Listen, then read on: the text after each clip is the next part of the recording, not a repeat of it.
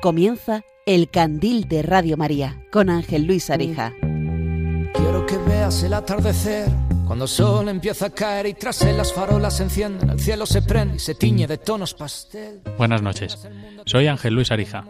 Están escuchando El Candil de Radio María. Como ya saben, este es un programa dedicado a los valores. Y hoy nos adentraremos en el valor de la bondad. Para ello no me voy a extender en la presentación porque tenemos unos invitados de lujo a los que muchos de ustedes ya conocen. Sin más dilación, voy a pasar a presentarles. Nuestros invitados de hoy serán el padre Alfonso López Quintas, escritor, pensador, filósofo, José Núñez, que nos hablará sobre el cine y la bondad en el cine. Ya saben que es un colaborador de Euronews que participa también en este programa asiduamente. Y por último tendremos a Fernando Alberca, escritor de numerosos bestsellers y de libros acerca de la infancia, la adolescencia y todos los valores y los principios que engloba esta difícil edad, pero que en este caso hablaremos de la bondad en esta edad temprana, sobre todo de los niños y también de los adolescentes y cómo abordarla y tratarla. Espero que disfruten del programa de hoy. Gracias por escuchar. Bienvenidos.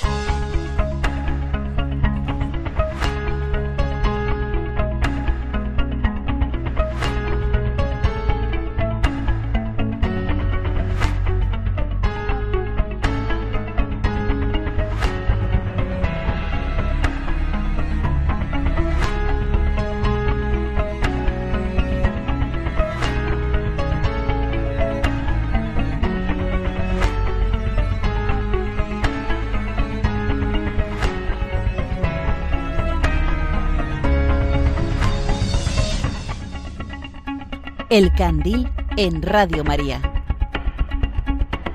Con Ángel Luis Arija.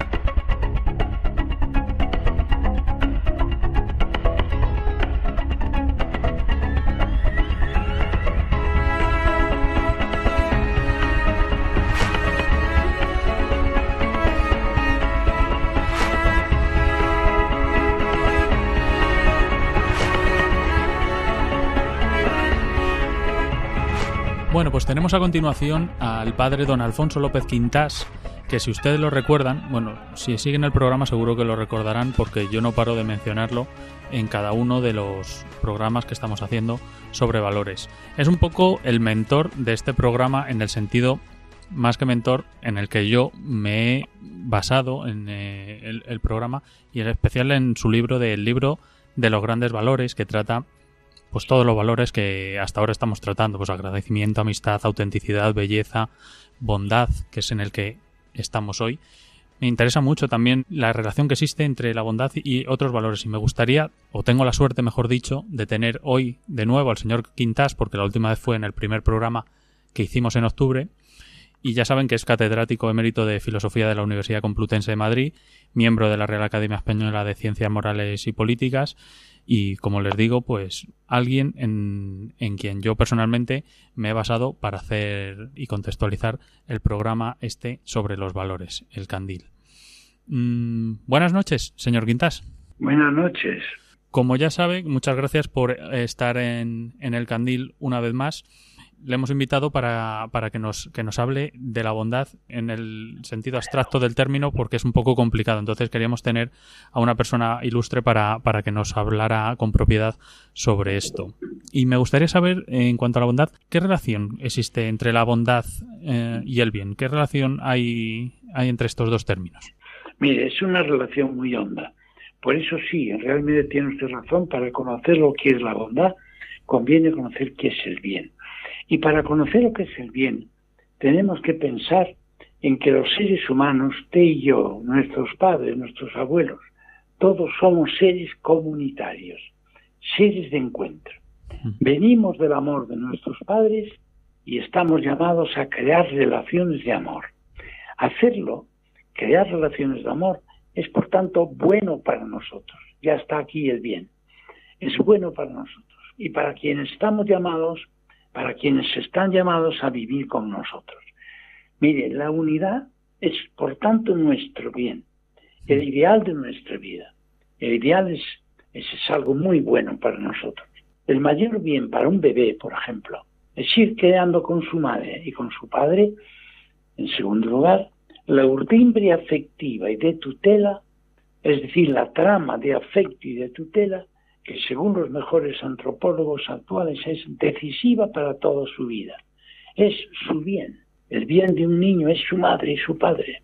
Crear esa relación profunda que, llamamos urdimbre afectiva y de tutela, según el antropólogo Juan Rolf Carballo, es, para el niño su bien. El bien es la meta de toda persona que vive en comunidad. Ya, Podríamos decir, todo está bien en nuestra conducta si actuamos para hacer el bien.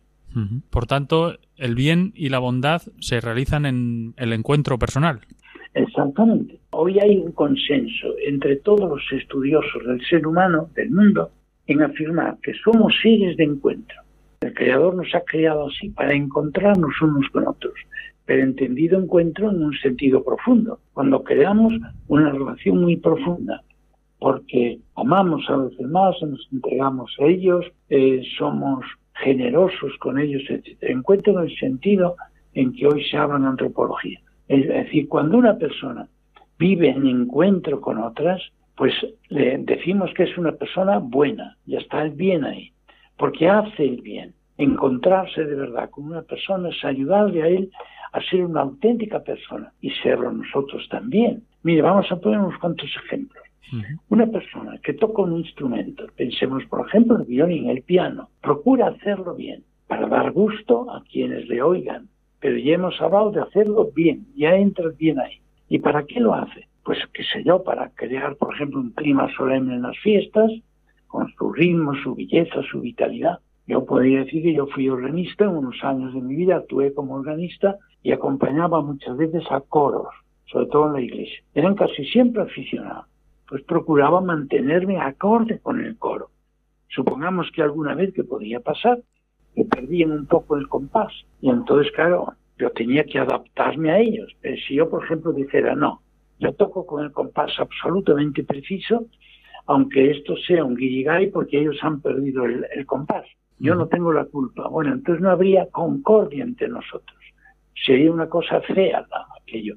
¿Qué hacía yo? Entonces era saltarme también la parte del compás que se habían saltado para que hubiera concordia entre nosotros. Es decir, a mí no me importaba que algún entendido pudiera decir este organista no sabe música o cometió un fallo. Pues claro, yo lo que quería era el bien del conjunto. Lo mismo podríamos decir respecto a los padres. Los padres tienen el deber, el sagrado deber de ser buenos con sus hijos. ¿Qué significa eso? Hacerles el bien. Y este deber entonces les da el derecho a poder educarlos. Hoy que se habla mucho de eso, que no es el Estado el que debe arrogarse ese derecho, son los padres. Sí, señor, esto es verdad.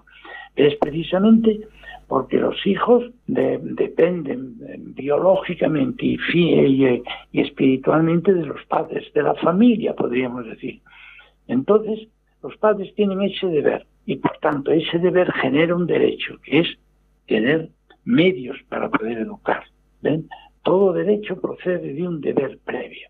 Ahora bien, también los padres se sienten autorizados, por ejemplo, a servirse de sus hijos para realizar alguna tarea necesaria, tarea pequeña, en la buena marcha del hogar. Piensen, por ejemplo, un labriego que no pueden pagar a asalariados y que necesitan, pues eso, que a media mañana les lleven una mediendita o les lleven la parva. Bueno, puede hacerlo con los hijos, pero ese derecho de los padres está sometido a un deber profundo, que es darles estudios primarios. Por ejemplo, en, las aldeas, los, profesores de enseñanza primaria se preocupan mucho siempre de que los campesinos manden a los hijos a la escuela. ¿Por qué? Porque es también su deber, y un deber primario. Entonces estamos hablando de derechos y deberes. ¿Cuál es el bien de los hijos? Es tener una formación primaria. También es un derecho ayudar a los padres. Bueno, pues todo eso hay que acordarlo para que realmente la familia marche. ¿Ven? Mm, nos ha hablado del bien. Eh, ¿Qué matiz añade el término bondad? El término bondad, sí. Sí, está muy bien esta pregunta para cerrar el tema, porque eh, bondad viene de bien. La bondad es la tendencia a hacer el bien. Pero yo diría que el término bondad añade un plus, un plus a quien busca el bien con generosidad.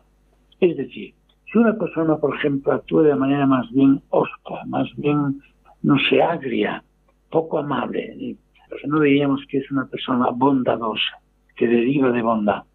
No, hace el bien, efectivamente, pero lo hace eh, con, con poca afabilidad.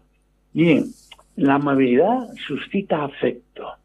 Es una persona que se ve que nos quiere, entonces suscita afecto en nuestra parte. La afabilidad, cuando decimos una persona afable, quiere decir que es fácil hablar con él. El término afable viene de un verbo latino, afari, que significa hablar, es afable. Bueno, es dadivoso. Una persona bondadosa no solo hace el bien, sino que procura, procura darse a los demás cuando está tratando con otros. Y por eso el darse crea encuentro. Una persona que se abre, pues parece que está invitando al encuentro. Por otra parte, una persona bondadosa es comprensivo con las demás personas, porque se pone en el lugar del otro para juzgarle, se pone en lugar de él, a ver, ¿por qué habrá hecho esto? Es comprensivo y es compasivo, es decir, sabe compartir los problemas. Bien, ya tenemos aquí varias cualidades de la persona bondadosa, la persona que tiene bondad, pero añadiría todavía algunas muy importantes. Una persona bondadosa es acogedor, acogedor. A veces magnífico. Vamos, por ejemplo, a una oficina para tratar un asunto y vemos que las personas que están allí nos acogen, nos miran con una sonrisa, pues ya parece que te acoge, ya, ya te da menos corte, diríamos, el, ir a plantear un problema. Es acogedor, es también sereno, es paciente. Una persona que está hablando con otro, por ejemplo, un profesor con el alumno. Si el alumno ve que el profesor es impaciente, que está deseando ya que termine para atender a otro, bueno, ya no es tan bondadoso como teniendo tiempo, claro está, si no lo tiene ya no tiene culpa. El ser paciente es muy importante. Crea en torno a él un ámbito de paz. La persona bondadosa crea paz, crea un ámbito de calidez humana. Por eso es apacible, ven qué término tan bonito en castellano. Mm. Apacible es el que crea paz y es benevolente, el que quiere el bien de los demás. Mm. Y por eso genera confianza, es local. La palabra confianza es preciosa, porque entre otras cosas es hermana, hermana eh, de otras palabras castellanas tan bonitas como por ejemplo confidencia. Es una palabra hermana porque viene de una misma red latina que es FID, F-I-D. Entonces, uno se mueve a hacer confidencias a una persona cuando esa persona genera confianza. Y genera confianza si es bondadoso si no es bondadosa, posiblemente te genere, no sé, recelo de hacerle una confianza. Ah, y también esta palabra, confianza y confidencia se, se emparentan, son hermanas de la palabra fiable. Entendemos que esa persona es fiable. Si le haces una confidencia, no te va a delatar. Y te promete fidelidad, otra palabra hermana. ¿Ven? Ser fiel es cuando una persona tiene confianza con los demás, cuando eh, eh, se, fía de ellos. yo diría que una expresión típica de la persona bondadosa es la sonrisa. La sonrisa es un fenómeno humano que es enormemente atractivo y se pueden hacer charlas enteras acerca de lo que es la sonrisa, porque realmente es la expresión típica de la persona bondadosa. Mm. Si ustedes se fijan en las estatuas, por ejemplo, de, de Buda, lo ponen con una enigmática sonrisa.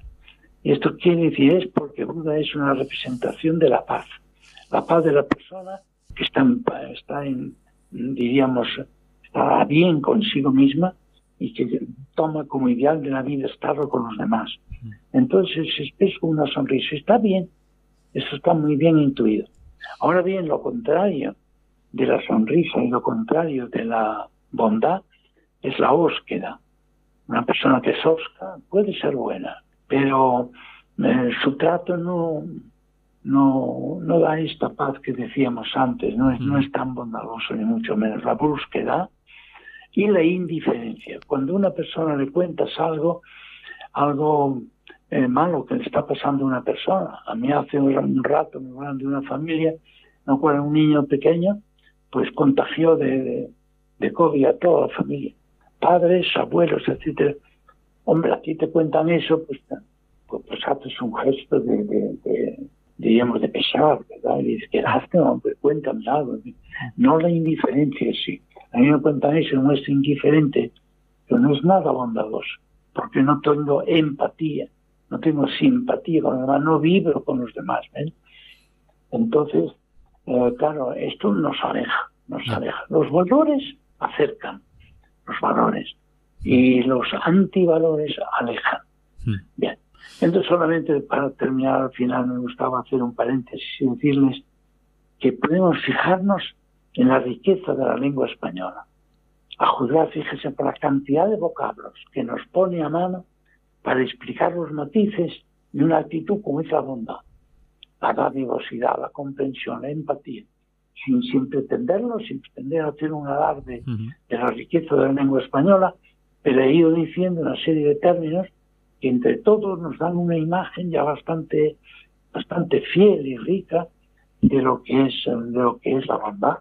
Eh, por ejemplo, la confianza, la confidencia, la fiabilidad, la fidelidad. Todo esto nos expresa esa lengua viva, maravillosa, que es el español que se ha ido creando. Y toda la riqueza que ha habido en España de pensamiento, de vida espiritual, se ha traducido, se ha pasado al lenguaje español. Por eso hacemos muy bien en cultivarlo. No solo porque es el propio nuestro, sino porque es un gran tesoro que tenemos que, también que también además del tesoro eh, también debemos ser agradecidos de alguna manera por porque sea nuestro y, estar orgullosos de ello y, bueno es un motivo más para para enaltecer pues eh, eh, el, propio idioma no como como usted ha dicho es es un idioma muy rico eso que dice el agradecimiento está magnífico. Ya otro día hablamos del agradecimiento. Sí, cierto. Tantos profesores yo, por ejemplo, soy hijo de maestros y veía a mis padres el interés que tenían. Y ellos eran gallegos de, origen, por lo tanto, su lengua materna era gallego. Sin embargo, el castellano lo amaban muchísimo. Hmm. Y a los, a los alumnos en la clase les hacían amarlo. Sí, sí. Eh, señor Quintas, eh, corriendo el riesgo de, pese a correrlo, de, de, parecer poco bondadoso con usted, es que no tenemos tiempo para más, pero eh, ha sido un lujo Mm, de verdad tenerlo, yo le admiro mucho y bueno, eh, el programa está basado en, en su obra, eh, en, parte de su obra, porque es, es también muy extensa y gracias por, el, por encender el candil del programa de hoy con, con mucha luz, como siempre y yo les recomiendo, no me canso de hacerlo, bueno, hay muchas cosas que se le puede recomendar, ¿no? Muchas obras del señor Quintas, también el descubrimiento del amor auténtico, pero yo siempre me quedo con el libro de los grandes valores, que creo que es un libro muy completo y que recoge además joyas literarias, también los ejemplos que pone el señor Quintas que ha puesto en el programa, pues también están eh, expresados en, en cada uno de los valores de los que habla en, en, este libro y pone muchos ejemplos de obras antiguas, de diferentes estilos, de, bueno, el legado que tenemos de cada uno de los valores muy bien recogido y simplemente pues nada agradecerle que, que, nos haya hablado hoy sobre la bondad y haberle tenido una vez más aquí que como ya le digo es un es un verdadero placer y un auténtico lujo. Muy bien pues yo le agradezco mucho también a usted que se dedique a difundir todos estos temas con, en este programa porque es una buenísima labor, una buenísima labor y muy bella. Pues el señor, el padre Alfonso López Quintas, catedrático mérito, como ya saben, de la filosofía de la Universidad Complutense de Madrid y miembro de la Real Academia Española de Ciencias Morales y Políticas, ha estado con nosotros en el Candil. Muy buenas noches, señor Quintas, y hasta pronto. Buenas noches, buenas noches a todos.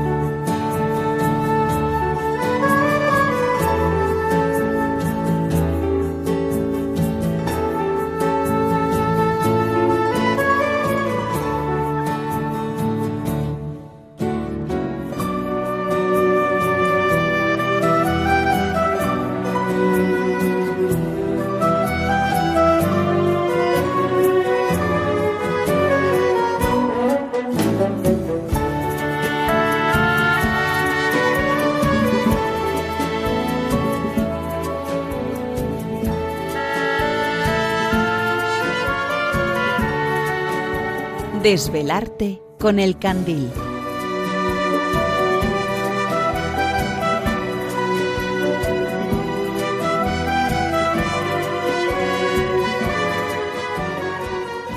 Bueno, y ahora continuamos en el candil, en esta sección de Desvelarte. Siempre nos gusta hablar un poco sobre el arte en, alguna de, sus virtudes, en este caso en el cine, y tenemos a alguien que ya nos acompaña en varias ocasiones, que es eh, mi amigo José Núñez, que es periodista de Euronews, como nuestros oyentes ya saben, y sobre todo que es muy cinéfilo y muy amigo mío, y por eso le traigo aquí, porque además me encanta cuando nos cuenta anécdotas sobre el cine y le quería preguntar, bueno, le quería saludar primero. Buenas noches, José. ¿Qué tal, Ángel? Buenas noches. Son unas cuantas veces ya, ¿eh? Empieza a ser un veterano del programa.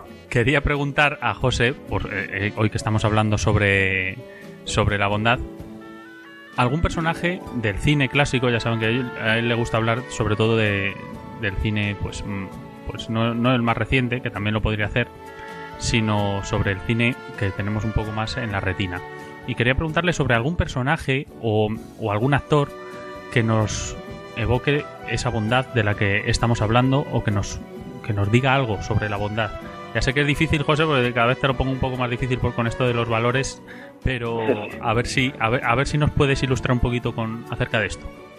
Bueno, si hay algo en el cine eh, eh, es bondad, ¿no? En, todas las películas siempre hay un bueno y, un malo, eso está clarísimo. Y la verdad es que pensando en, esos personajes buenos que te me decías, la verdad es que me salían los que nos salen a todos, yo creo. Eh, siempre en las, en las listas de personajes más buenos o grandes héroes de la historia del cine, eh, el primero siempre es Atticus Finch, de Matar a un ruiseñor, mm. eh, interpretado por, por Gregory Peck y la verdad es que después de él van todos los demás, pero la bondad de este hombre no ha alcanzado, nadie ha, conseguido igualarla en, la historia del cine. Y después pues estuve pensando en George Bailey de Que Bello es Vivir, una película de la que ya hablamos aquí largo y tendido. La primera vez, de hecho, sí. Exactamente. Eh, y más recientemente, porque como dice repetidamente, siempre acabo hablando del cine clásico, eh, pensé en dos, en Guido Orefice de La vida es bella, yo creo que es uno de los personajes más buenos que ha dado el cine eh, a lo largo de los últimos 30 años. Y también en Amélie, porque he estado siempre mencionando actores y, yo creo que el personaje de Amélie, que prácticamente su único objetivo es hacer el bien a las personas de manera totalmente altruista, pues merece un huequito en esa lista, ¿no? Lo que pasa es que he pensado que como estamos siempre hablando de los personajes buenos y de los protagonistas buenos, hoy te voy a hablar de los personajes malos, porque no habría personajes buenos sin personajes malos, porque eh, al final la línea que separa la bondad y la maldad es verdaderamente fina, no solo en el cine, sino también, también en la vida. Así que vamos a hablar de malos, si vale, te parece. Vale, adelante. Bueno, pues qué personaje más malo, también estuve pensando eh, que James Cagney. No creo que haya habido un actor que haya interpretado a más personajes malos y que hayan sido más malvados que los, que los de James Cagney.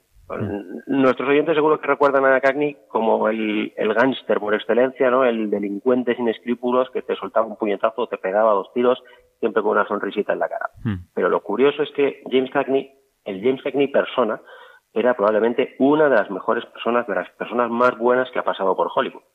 Eh, porque él fue el primero en enfrentarse a los grandes estudios eh, para defender los derechos de los trabajadores, de los técnicos de, de Hollywood, e hizo importantísimas donaciones a un montón de causas benéficas, ayudó a sus compañeros eh, que, estaban pasando malas rachas, dándoles dinero, eh, acogiéndoles en su casa. Es decir, podría estar mucho tiempo hablando de lo bueno que era James Cagney, pero como ejemplo claro, te diré que eh, fue el primer actor de la historia que recibe el Life Achievement Award de, la AFI, del American Film Institute. Es decir, fue el, el primer actor al que Hollywood pensó que realmente le debía un reconocimiento por su valía como artista, pero también por su valía como persona. Luego han venido otros muchos, pero para que quede bien claro, James Cagney fue el primero al que Hollywood dijo, este hombre merece un aplauso público. Em, bueno, está es, interesante esto que dices, pero ¿cómo podemos, mm, ¿cómo podemos hilar eh, esto de lo bueno que era como persona? Y si me puedes poner algún ejemplo de lo bien que hace de malo. Sí, efectivamente, los, los productores o los directores supieron ver esta doble faceta que tenía de tan buena persona que era y lo grandísimo actor que era, que siempre lo fue, y, decidieron empezar a darle papeles en los que efectivamente combinaba esas, esas dos facetas. De hecho, fue también el primero, fue pionero en muchas cosas. Fue el primero con eh, la película El enemigo público en interpretar al malo atractivo, al malo bueno, al malo al que queremos que le vayan bien las cosas. Después vendría pues Vito Corleone y los personajes de Pulp Fiction y, tantísimos otros. Pero el primer malo al que el espectador dijo, oye, quiero que a este malo le vayan bien las cosas, fue James Cagney, ¿no? eh, y a medida que iba haciendo esas películas, pues eh, fueron, fueron explotando esa, esa faceta de em, eh, ponerle en la piel de un personaje que era bueno, pero se veía obligado a, a, ser malo por las circunstancias de la vida, ¿no? Que es al final lo que nos pasa, lo que pasa mucho en, en la vida. Y vamos a recordar dos ejemplos, si te parece, que son las escenas finales de dos de sus películas más emblemáticas. ¿Qué son? La primera se llama Ángeles con caras sucias. Además, mira, viene, viene muy bien, teniendo en cuenta cómo se llama el presentador de este programa, ¿no? Pues hago un resumen muy rápido eh, y con mucho spoiler, ¿eh? también aviso. Aquí hay spoiler para dar y tomar. Bueno, no pasa eh, nada después de. Mm, yo creo que después de.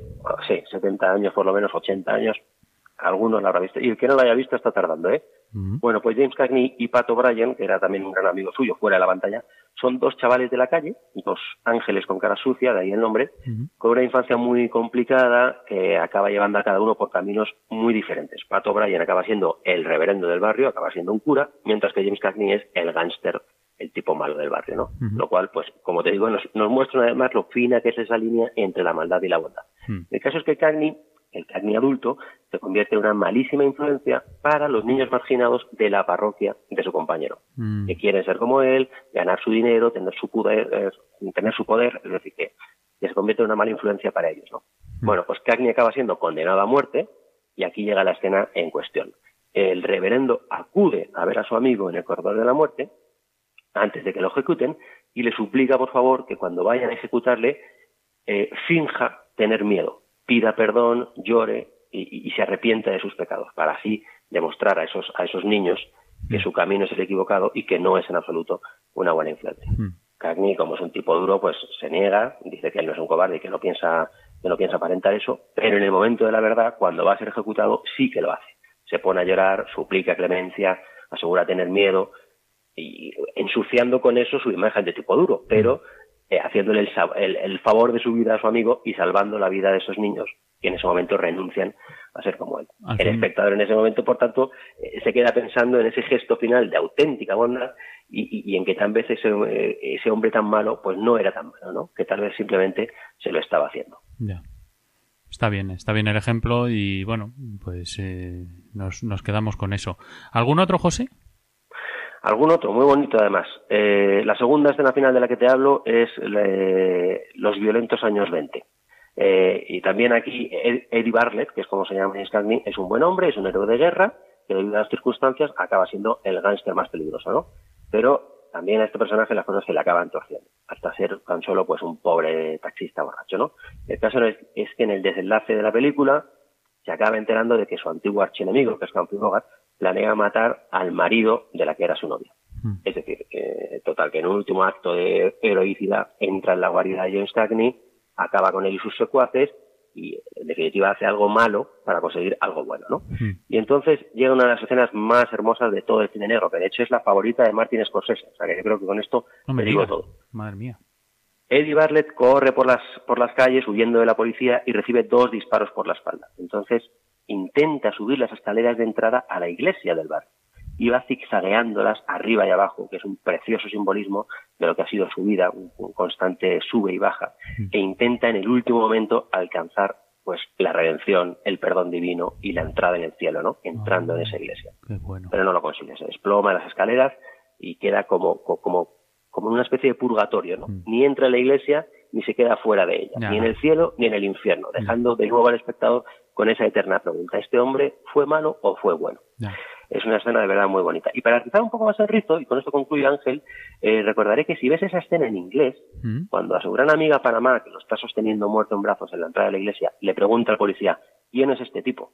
Ella responde, he used to be a big shot. O sea, era un pez gordo, era un tipo duro, ¿no? Uno de los malos. Mm. Pero si lo ves en la versión doblada en español, lo que dice Panamá es, era un buen tipo. Bueno, pues al final, y esa es mi conclusión, Ángel, eh, es que bondad y maldad son conceptos demasiado subjetivos y complejos para que nosotros, simples hombres, eh, definamos con ellos a las personas, ¿no? Y que la sentencia o, respuesta final sobre, sobre estos conceptos recae en verdad en otras manos, ¿no? Que son las que buscaba Eddie Bartlett intentando entrar en esa iglesia.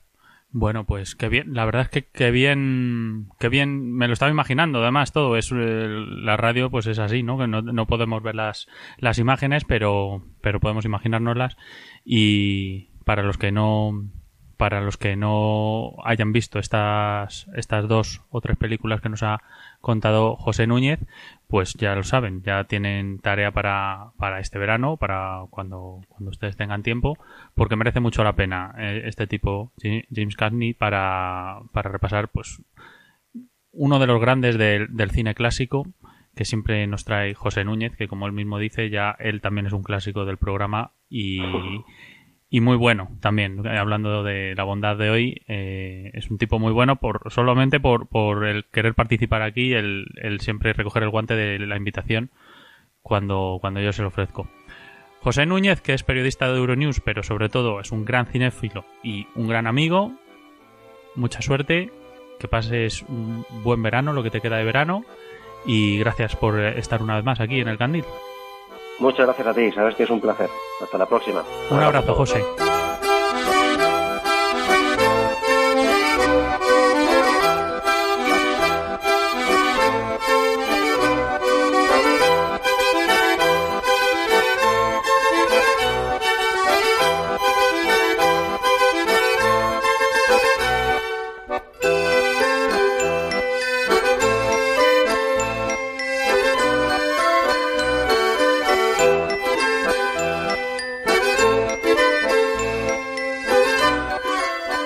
Están escuchando El Candil con Ángel Luis Arija.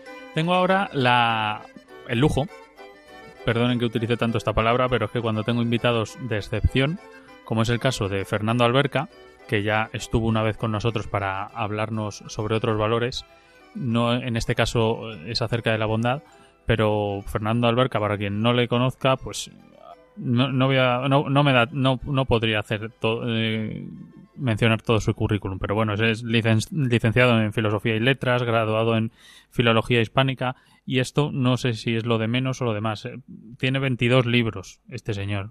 22 libros que nos hablan de la adolescencia, de los niños, de, en su edad más prematura, mm, un poco de todo. De, de, toda, de todas las épocas de los niños para saber cuidarlos mejor. Yo les recomiendo bueno, les puedo recomendar, por, recomendar, les puedo recomendar mucho. Yo tengo uno que, que, a mí me ha valido digamos, de algo, porque nadie es perfecto, que es eh, mm, aprender a interpretar a un niño. Esto para, para los padres, padres primerizos yo diría que, que, viene muy bien.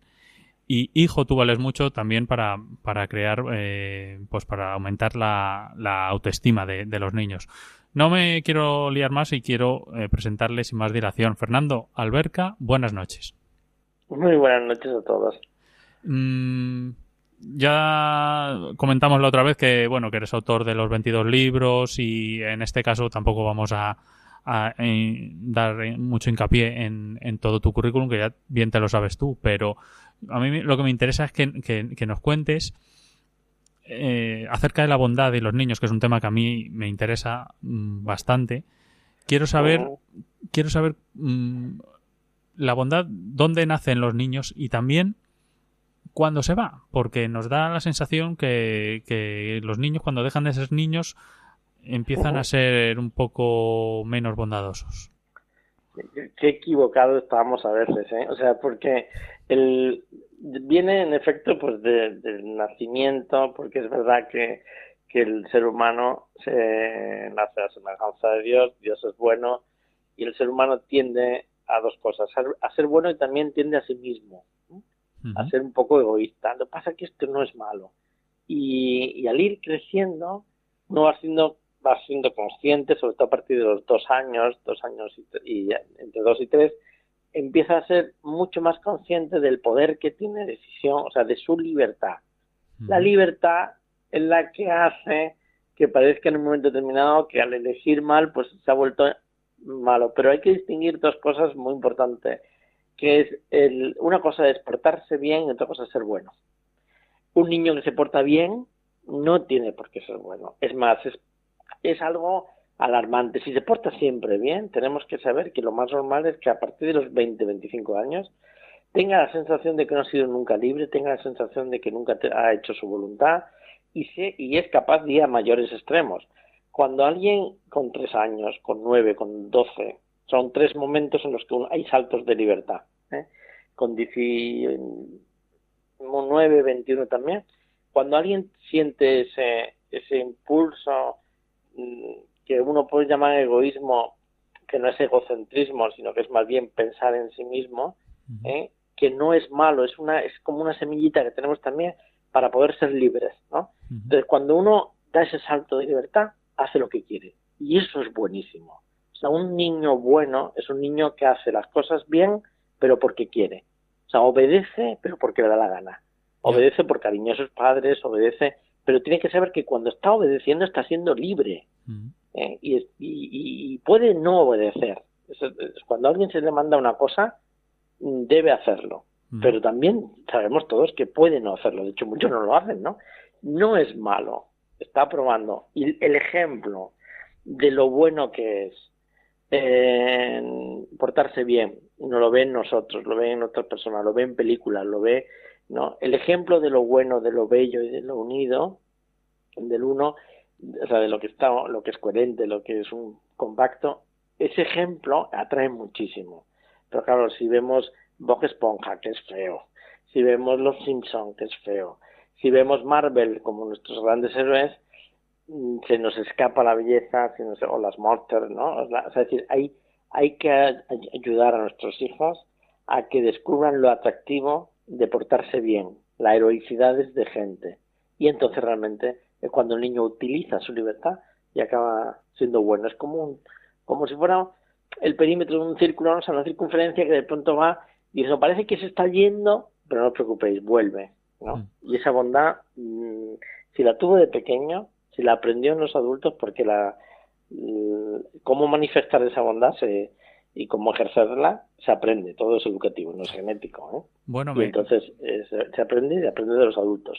Me llama mucho la atención eh, algunas cosas de las que has dicho, ¿no? De, sobre todo esto de que no es lo mismo portarse bien que ser bueno, porque, porque, mm, porque claro, de alguna manera estamos, estamos diciendo que hay que dejarles también portarse mal alguna vez, porque no, eso no, no, significa nada, ¿no? Que al final un niño es un niño y también tiene derecho a portarse mal para saber que a lo mejor eso no es lo que tiene que hacer. En es que tiene que aprenderlo. O sea, es muy, hoy hace falta más que nunca. Hmm. Es decir, si nuestro hijo queremos que tenga posibilidad de ser feliz, que encuentre la felicidad de verdad, el día de mañana que vaya al cielo y el día de hoy ser feliz aquí, si queremos que tenga posibilidad, la mayoría no lo va a ser, ¿eh? la mayoría de niños van a ser infelices, esto lo sabemos ya, estadísticamente tenemos encuestas suficientes para saberlo desde adolescentes y, adultos.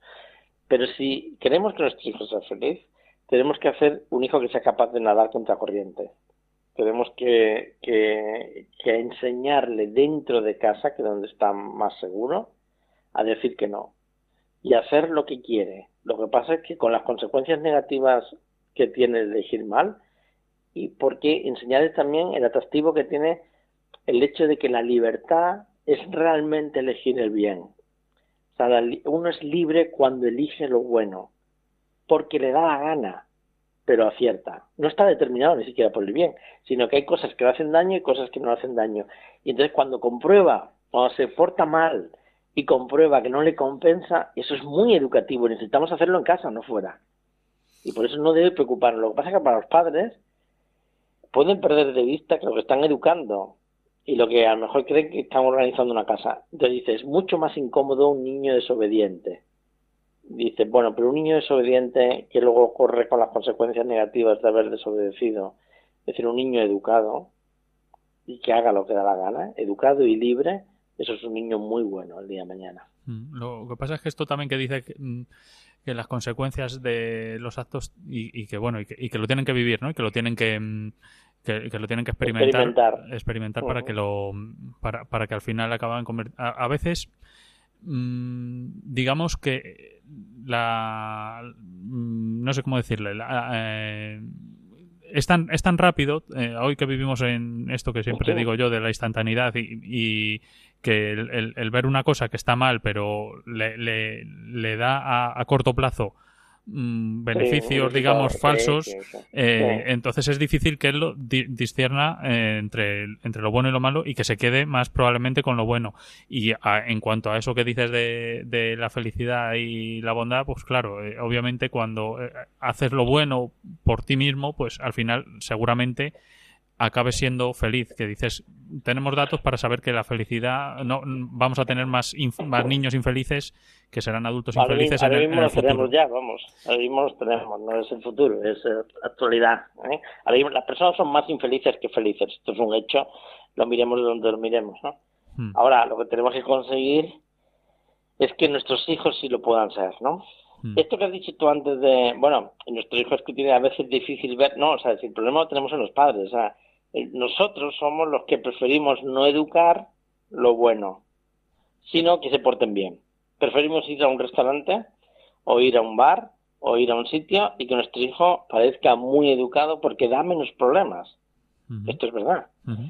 Pero tenemos que asegurar al menos que en nuestra casa, dentro de la casa, hace, nos contradicen, hacen lo que quieren, nos contradicen con respeto. Una cosa es honrarnos y respetarnos y otra cosa es obedecernos sea, tienen que desobedecernos más y respetarnos más, ¿no? Las dos cosas, porque el objetivo no es que todo parezca que está bien, sino que esté bien.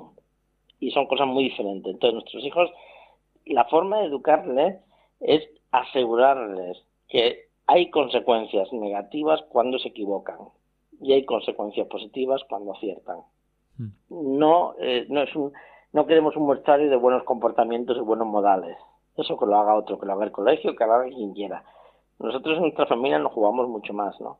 Entonces es, es, somos los padres los que pecamos de impaciencia, o sea, preferimos que no esté educado de verdad, sino que su comportamiento sea bueno. Claro, es un poco, tenemos un poco tendencia también a, a lo que dirán los demás también, por lo que dices tú, ¿no? En un restaurante se porta mal el niño, pues, le doy la tablet o el móvil para que esté tranquilo y, no, y no, no, estamos educándolo, pero instantáneamente nosotros ya estamos, digamos, mal educados ya de nosotros.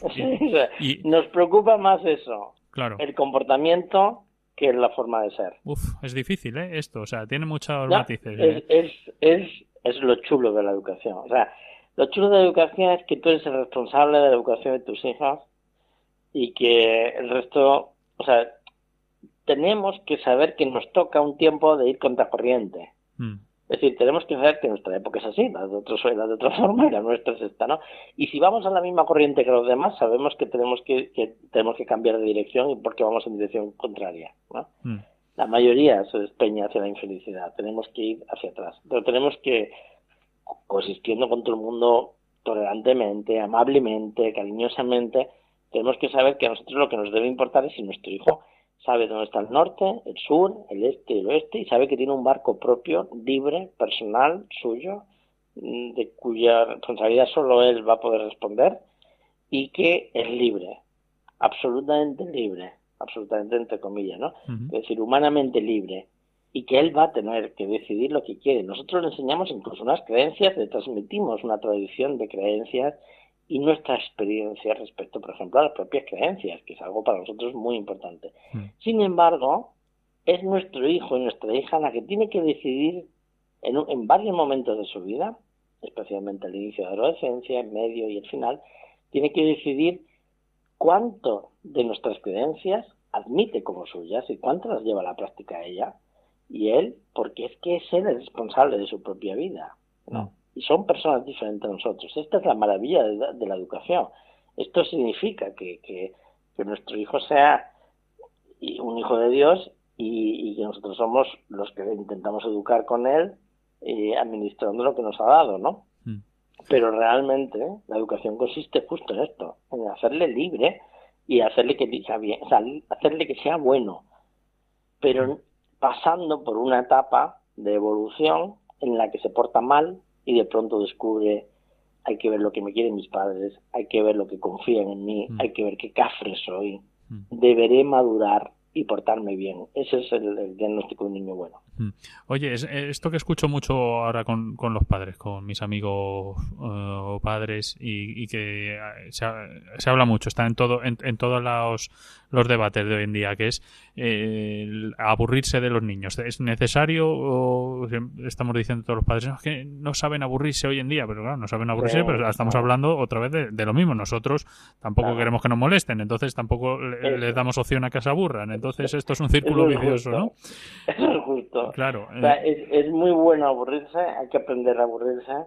no es verdad, o sea, es verdad que hay un, dicho incluso, ¿no? Dices cuando, o sea, decir que, cuando uno hace, pues, se aburre mucho es capaz de cosas malas, pero el, hay que ponerlo en la tesitura y no tener que hacer nada para hacer algo importante. Mm no estar ocupado y nosotros menos ocupándole todo el tiempo para que no puedan pensar, para que no puedan encontrarse consigo mismos, para que no puedan aburrirse y decir, vaya rollo que tengo que hacer, tengo que buscarme una afición nueva, tengo, o sea, no puede prosperar si mm. le distraemos ocupándole todo el tiempo nosotros, ¿no? No somos nosotros los que los, los monitores de tiempo libre de nuestros hijos. Claro. Y sobre todo ser, no, perdona, y sobre todo también digo ser ser coherentes porque si tú te pones a ver el fútbol en una pantalla o en, tu tablet y le dices al niño, no, no, no veas la tablet tú ahora, eh, pues claro, te el niño pues mm, a lo mejor dice, pero bueno, ¿y qué pasa? No, eh, tú ponte a hacer deberes o a entretenerte, mientras yo me quedo con tu tablet viendo el, partido y a ti no te dejo usar Hombre, tendremos que ser también un poquito... Claro, o sea, yo te para tranquilidad a todos los padres diría, lo que vosotros, lo que tengamos como defecto, Mm. que hacemos mal y ya lo sabemos, no intentemos educarlo o digamos, mira, esto, esto no debería hacerse. O sea, no nos preocupemos tanto por, por intentar hacerlo todo bien mm. como por hacer aquellas cosas que no son fáciles de educar, por lo mm. menos, ¿no? Entonces uno dice, bueno, es que yo, yo es que de verdad que me da la vida ver el fútbol en la tablet y, y, entonces, bueno, pues no le digas que no coja la tablet, ya está, dile otra cosa. O sea, pero hay muchas más cosas que puedes educar, a lo mejor, ¿no? aunque también uno puede educar lo que no hace porque al fin y al cabo pero sí que tendría que luchar por lo menos por no verlo pero pero hay cosas que o sea no hay que ser perfecto en todo mm. lo que sí hay que decir bueno vamos a exigirnos saber hacia dónde vamos o sea el padre no es un igual que un hijo el padre es la experiencia debe ser la experiencia de lo que hace feliz y lo que no. Y entonces tiene que transmitirse al hijo y hay una lucha porque el hijo tiene que que negar en principio tiene que poner en entredicho lo que el padre está transmitiendo y luego irá cogiendo, porque todos los hijos saben que lo que dicen sus padres es lo más valioso de lo que oyen en todo el mundo, más que en redes sociales y en todos lados. Las, encuestas también nos dicen lo mismo, así que eso sigue siendo igual, así. Es decir, que se siguen fiando más de sus padres que de nadie, aunque las preguntas más importantes de su vida, sobre todo las más íntimas, las suelen hacer en Internet. Ya. Sabemos ahora. Sin embargo, lo que le dice Internet no es tan fiable como lo que dicen sus padres. Bueno, menos no, mal, no, se lo, preguntan a sus padres porque no hay la comunicación suficiente. Ya. y eh, hace falta aburrimiento para esa comunicación, hace falta mucho tiempo solo y estar sin hacer nada y no tenemos nada que hacer más que hablar. Eh, me, voy dando cuenta a medida que hablo contigo eh, que, digo, 22 libros me parecen muchos que ha escrito, pero eh, me estoy dando cuenta que el tema es tan amplio que, me, estoy empezando a creer que no son tantos. que, todavía puedes estirarlo, todavía puedes estirar algo más. Y en este último que has escrito, en, que salió en mayo, El niño que venció a brujas y dragones, nos habla un poco de cómo ayudar a tu hijo a a superar las adversidades. Eh, oye, me, me, chivaron sobre este libro que tú le dijiste a tu editor, mm, es el mejor libro que he escrito. Y te dijo, bueno, no será para tanto. Y luego, cuando lo leyó, dijo, efectivamente, Fernando, enhorabuena porque es el mejor libro que has escrito. ¿Tan bueno es? Así, o sea, no, no, no digo que sea bueno, sino que es el mejor que escrito. Son dos cosas diferentes, ¿no? bien dicho, bien, bien.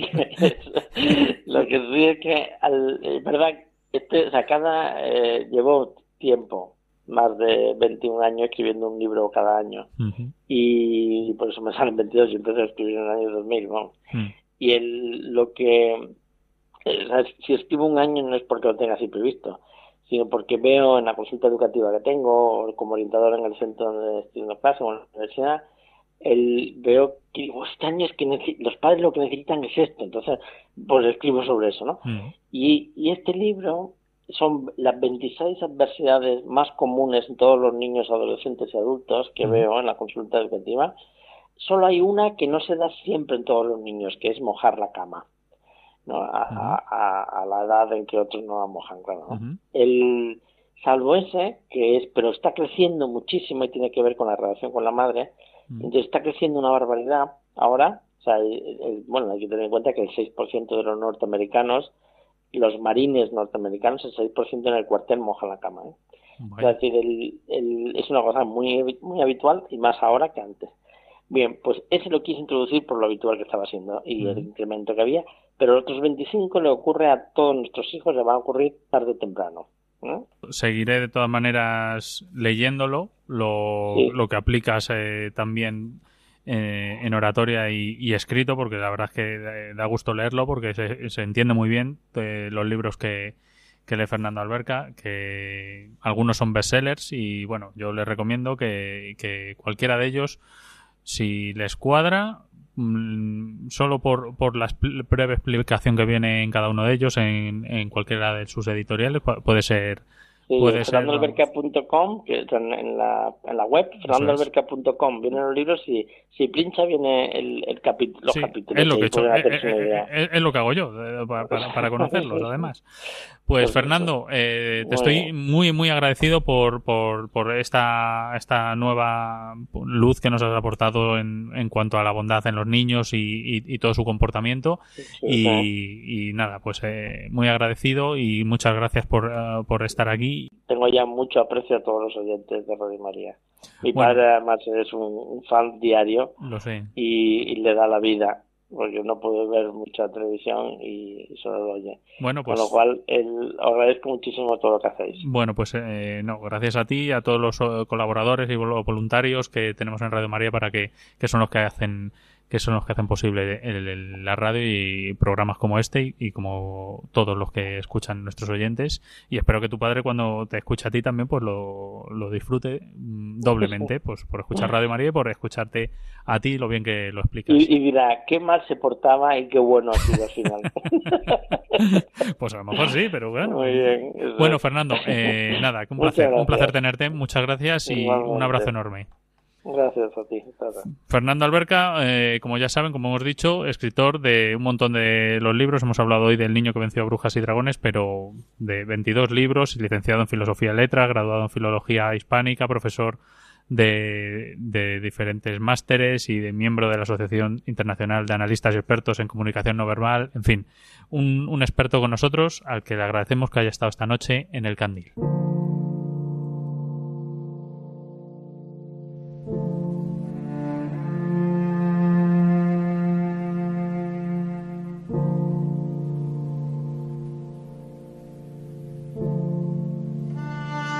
El programa de hoy.